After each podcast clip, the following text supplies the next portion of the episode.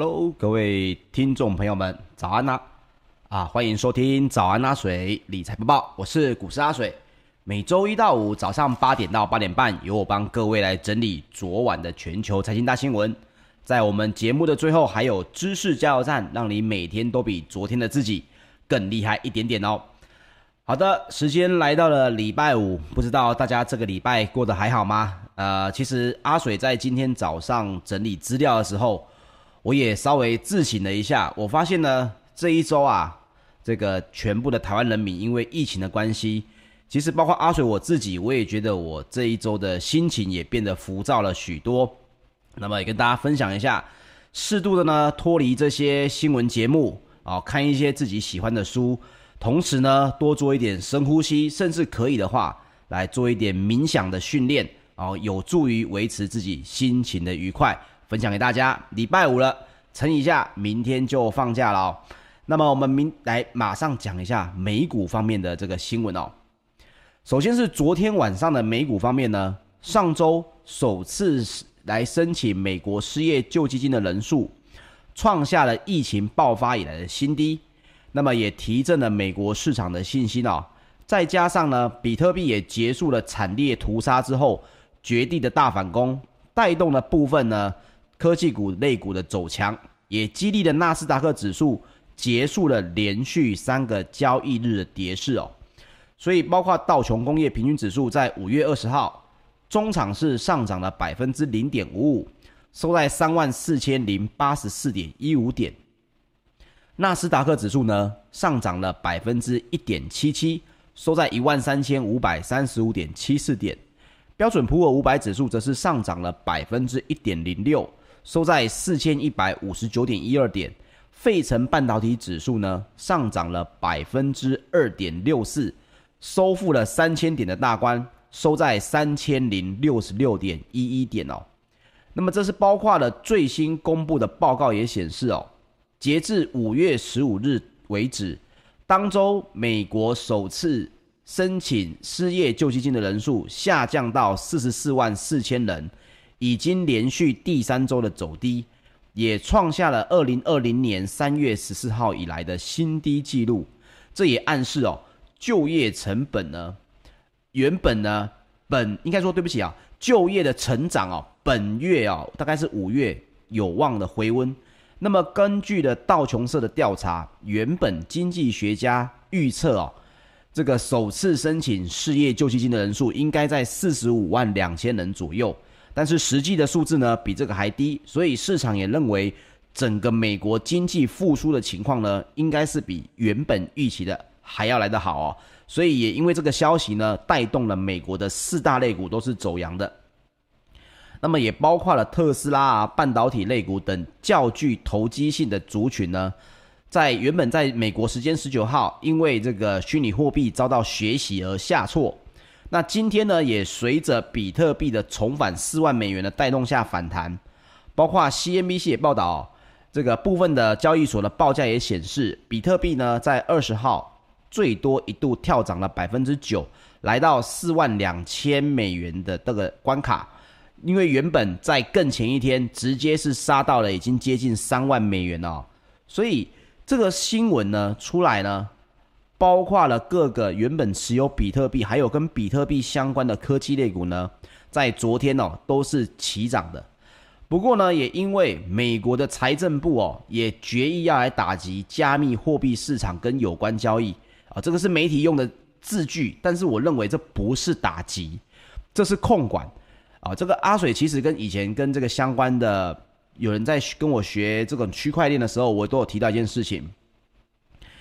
这个东西现在是没有管控的，在管控的当下，以后你的获利一定不会比较大啊。有管有法律去管，那么你的获利接下来一定是会缩小的。可是你的风险同时也会变小啊。所以说，管等于打击吗？我个人认为这是不对的哦，不能这样写哦。那他是要求了一万美元以上的转账交易呢，必须向国家税务局，也就是号称全世界最强大的美国组织哦，IRS 来汇报哦。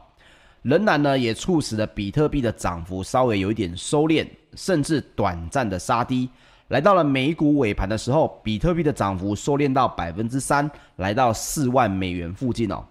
这是因为美国的财政部呢，在周四是宣布打击逃漏税等不法交易，所以呢，他就有提到了一万美元以上的加密货币交易呢，都必须上报到美国的国税局。那么，包括了美国证券交易委员会的主席呢，詹斯勒在周四也表示，他希望有更多。加密货币交易所的法规出台，因为加密交易所应该面临更多的监管，使投资者受到更多的保护。我认为这是非常正确的哦。包括阿水自己，虽然我也有在碰区块链跟这个所谓的虚拟货币，但是我认为这样子的监督是非常好的。各位没有在交易这个相关区块链的人呢，可能不知道。现在全球很多的这个交易所呢，他们的性质其实非常的恶劣，遇到大涨或者是大跌呢，都会因为自己可能挪用，我在猜，真的有部分不良的交易所会挪用这个我们其他交易人的这个钱，所以呢，大涨大跌，当大家在挤着要，比如说要卖出要换钱的时候。就常常莫名其妙呢出现什么啊、我们遭到骇客攻击啦，我们网络设备故障啊，我们断线，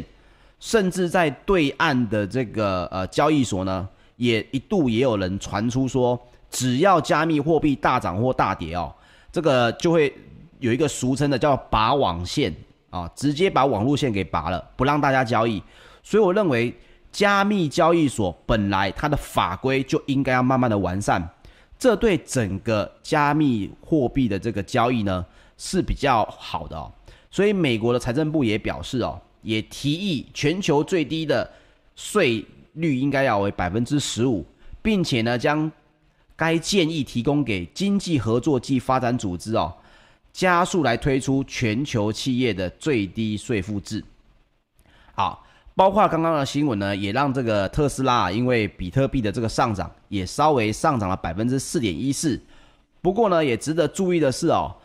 呃，目前特斯拉在美国呢，可以说是面临的两方的这个夹击哦。哪两方呢？一方面是属于方舟投资的这个明星总裁，大家都应该有听过哦，俗称的这个女巴菲特。这凯撒林伍德呢，他旗下的 ETF 逢低是买进了这个特斯拉。啊，应该不能说这个是夹击，应该这是好的。可是呢，另外一个我们有提到，昨天跟大家提到的哦，包括这个大卖空的这个电影的主角哦，他还是持续的去放空所谓的这个特斯拉，甚至呢，他也宣布哦，他砸钱来买了这个 SpaceX 的竞争对手，也就是说，我直接呢跟你的这个马斯克啊，现在是对着干的。所以这个麦可贝瑞呢。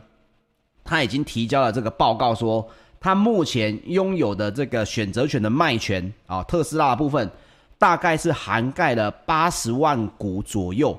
这个总价值大概是五点三亿美元啊，这个也是他部位最大的投资。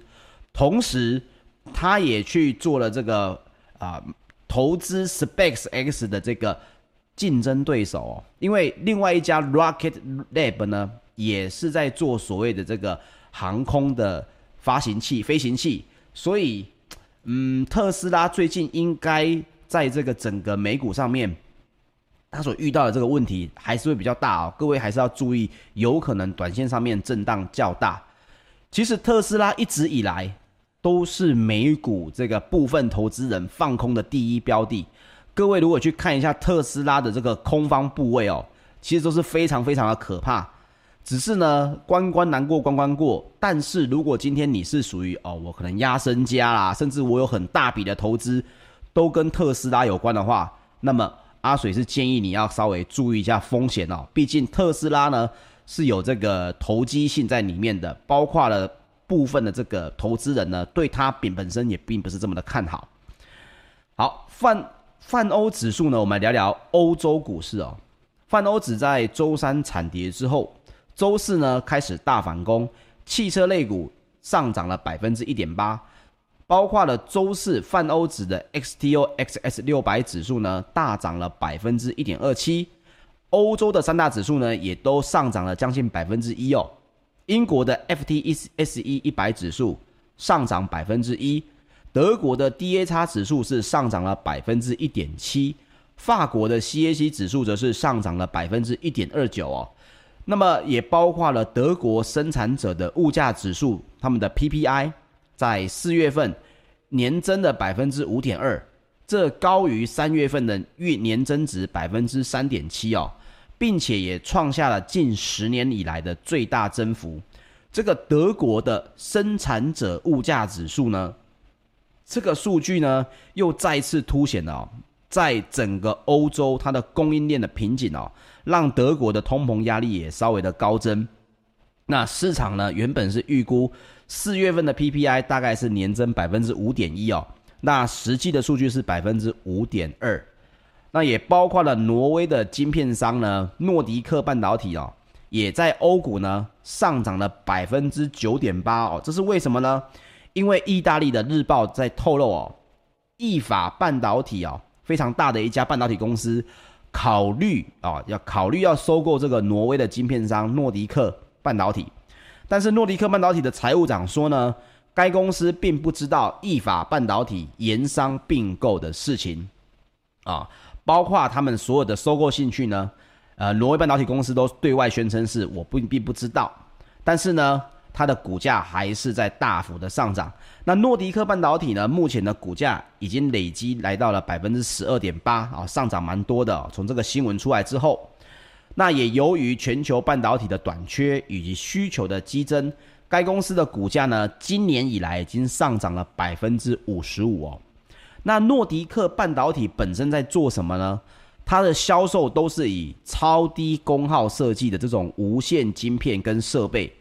那这些晶片呢，适用于各种电子产品跟电脑。可是诺迪克半导体本身并不制造晶片哦，它是属于 IC 设计啊比较多的，它是为自己的产品来提出设计的。所以各位也可以稍微来注意一下，诶，这个并购的新闻呢，会不会越来越扩大哦？当然，目前被并购方对外宣称是不知情，但是暗地里呢，是不是有相关的这个暗潮汹涌？那我们来帮他各位来持续的追踪。好，我们来聊一聊石油方面。纽约商业交易所在七月的原油期货，五月二十号收盘是下跌了百分之二点一，这是因为预期伊朗石油的供应可能重返市场的影响。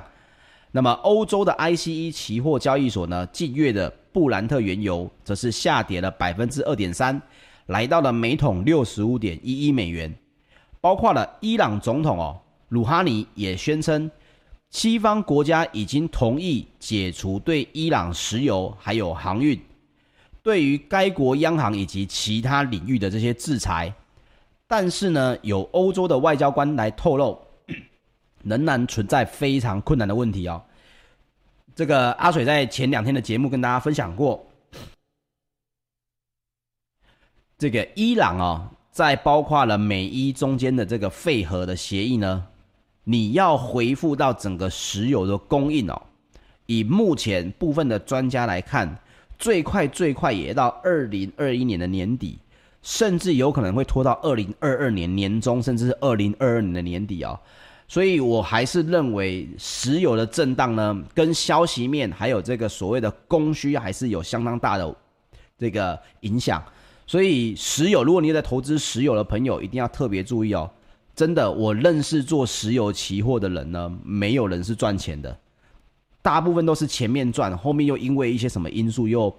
又被这个影响到。你可以看到每天涨跌其实是非常的大的哦。以这个石油期货，每一天前一天可以上涨百分之三，后一天可以下跌百分之二，这个对各位来讲其实风险都蛮大的，一定要特别注意哦。好，那也包括了法国的能源数据供应商呢，卡普勒的数据也来表示哦。美国现在呢，对于韩国的原油出口量已经来到了九十三万三千多桶哦，每一天，这创下了两千年一月二十四号以来的最新的新高。那过去四周呢，美国对韩国的原油出口量呢，平均为四十七点一万桶，所以你可以来跟你的同事来打赌一下，你可以跟他聊聊。你知道？你猜猜，美国现在是石油的出口国还是进口国呢？其实，美国现在已经是站在石油的出口方面了哦。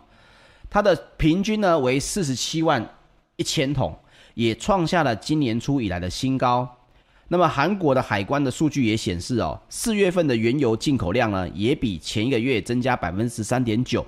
来到了八千一百九十一万桶哦，这创下了韩国去年十二月以来的新高。主要是因为韩国国内的需求复苏的这个影响啊，非常的庞大。所以大家呢，在看这个石油的需求呢，也可以稍微来关注一下。每一个国家都会有一个所谓的海关进口数据。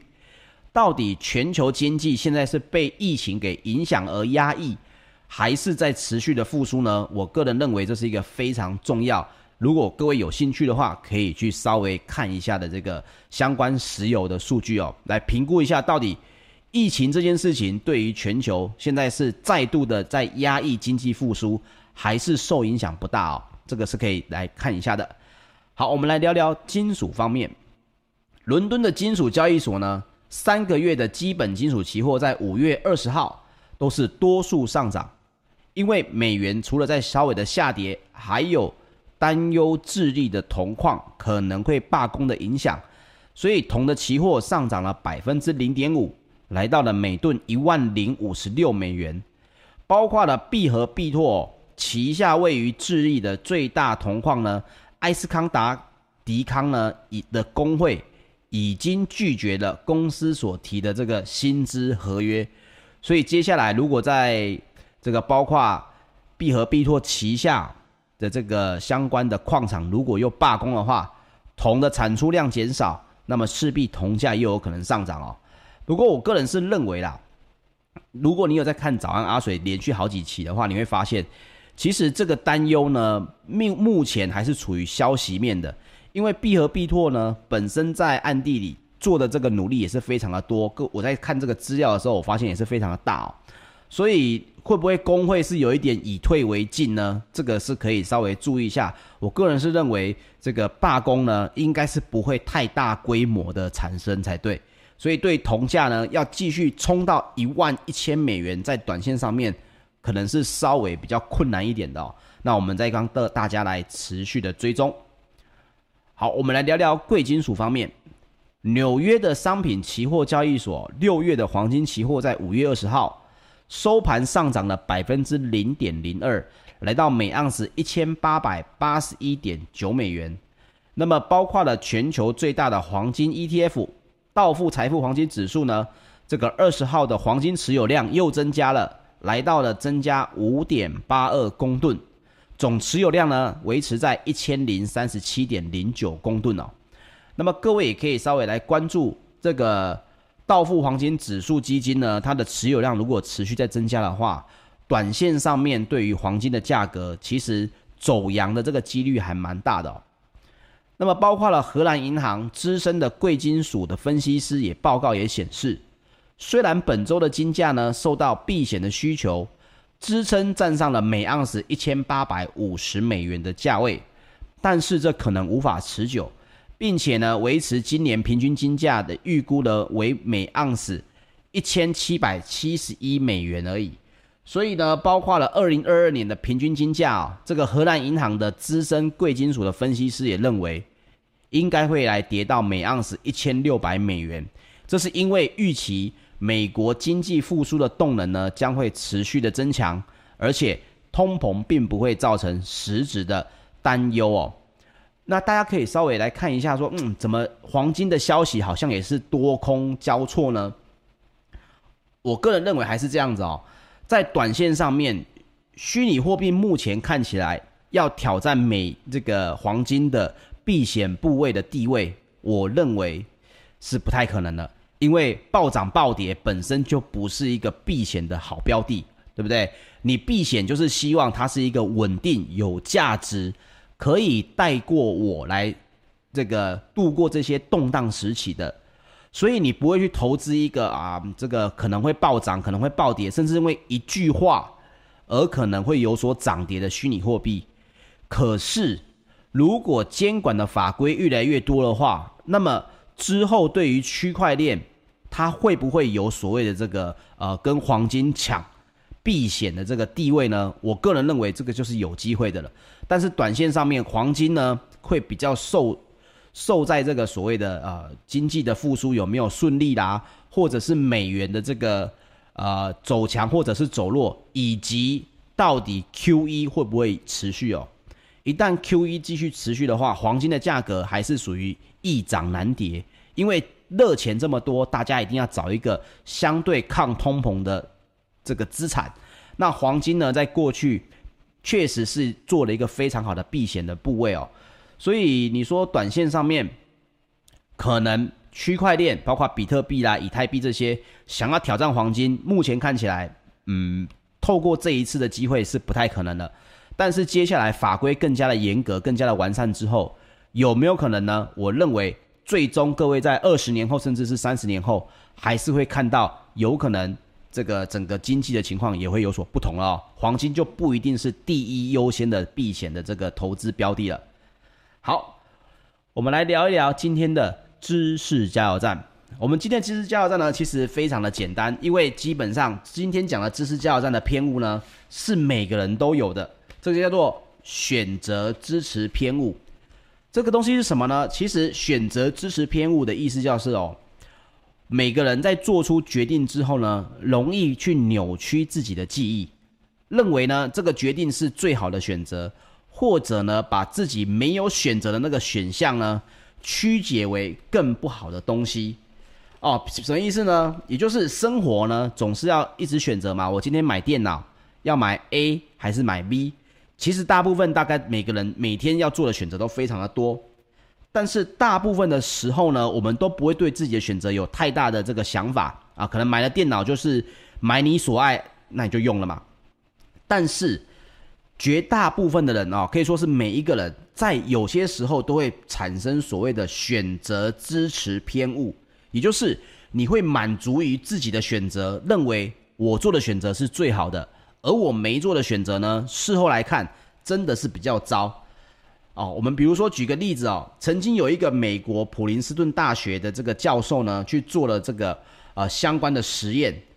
他让这个受试者呢假扮为这个面试官啊，进行这个假想的新进员工选拔，那么要你从两个人当中选出一个人。在各个申请者的资料的申请文件上面呢，也各写了四个优点跟缺点哦，各四个，有四个优点跟四个缺点。那这两个假的这个面试者呢，来受这些受试者的面试，然后呢，之后他再请这个做实验的人呢回想，你要录取哪一个？那你决定不要录取哪一个？然后他就说，那现在请你回想一下，你录取的这一位呢，你记得他的优点跟缺点吗？你没有录取的那一位呢？你记得上面所写的优点跟缺点吗？那不约而同的，他们发现，他们对于自己选择是被录取的这个申请者，他们对于他上面的优点记得非常的清楚，对于缺点呢，嗯，印象很模糊。相反的，他们对于自己没有选择的这个申请者呢，他记得的缺点就比优点还要多。可是事实上呢？每个人所面试的时间跟相关的这个控制的变数呢，都是相同的。理论上，不管你选择谁，应该你对于这个记忆力方面是不会有偏差的。但就是因为每个人有选择支持偏误，所以呢，他们对于自己喜欢的人啊，可能看得比较顺眼的录取的人呢，他的优点就记得比较清楚；对于没有录取的人呢，他的缺点就记得比较清楚了。那你说我们平常？遇不遇到这个情况呢？其实也会哦，投资也常常遇到这种情况，一定要用一个比较中立的方法来修正自己的投资方法哦。比如说阿水分享一个我自己也觉得非常好用的一个方式，只是现在比较少，因为呃，这是我比较初期，我对于自己的操作的步调还不熟悉的时候，我会用的一个方法。那现在我比较少了，因为现在这个整个投资的方式呢，已经比较成熟了。所以就比较没有这样去修改自己的投资的方式，但是呢，我也推荐给大家，非常适合在你初期刚接触任何人的这个投资方法，你还不知道自己有没有做对的时候，哦，这个方法还蛮好用的，就是呢，把你的这个获利的金额要除以你所持有的天数，并且根据你持有的区间段分为一个月、一个季跟一年。然后呢，你要把一个月组的，比如说我都是持有大概是二十天到三十天的，这个就属于一个月哦。我都持有两三个月的，这就是属于一个季。我都持有一年甚至是一年以上的，你就要把它放到一年组里面去。然后呢，根据你的获利金额去持除以你的持有天数来评比哦，你所选的投资组合呢，是不是要有所改变？比如说，我有一档股票，我这个持有的天数只有十五天，那我赚钱的这个金额呢，可能就是某一个固定的数字。忽然之间，我发现有最近呢，我有一档有几档股票，我钱放进去，这个获利呢比过去都还要慢。所以这个时候你要去中立的去评比，诶，是不是我最近选股呢，在短线上面我可能操作的不够积极，有可能吗？你最近可能花比较少时间在选股，或者是呢，我最近是因为听了什么样的消息而去买的，但它其实不应该是属于短线交易。它应该要放到更长的投资组合当中，比如说放到一年组，甚至是放得更久，成为长期投资。你必须要自己很中立的能够去看，说你的钱有没有好好的帮你赚钱。如果你的钱呢没有好好的帮你赚钱，那么你就会发现获利金额除以天数，这个数字就会很小，那你的钱就等于是卡在了股市里面。你呢？这个时候就适合可能要来更换你的操作的方法，你的技法可能要修正，你的选股的方式也可能要修正，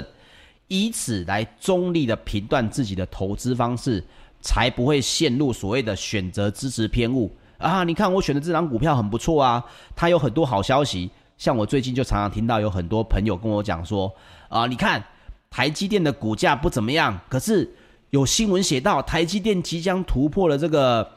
一个纳米的呃这个研发的这个技术，哇！台积电接下来一定会如何如何？我们在持有一档股票的时候，下意识的会去找对它有利的这个消息，跟它对它有利的新闻，但其实这样就很不中立了，因为股票对你来讲是你资金应用率的好坏，而不是这档股票本身体质好不好。它可能很好，但是你在错误的时间点进场，那对你而言还是属于受损的嘛。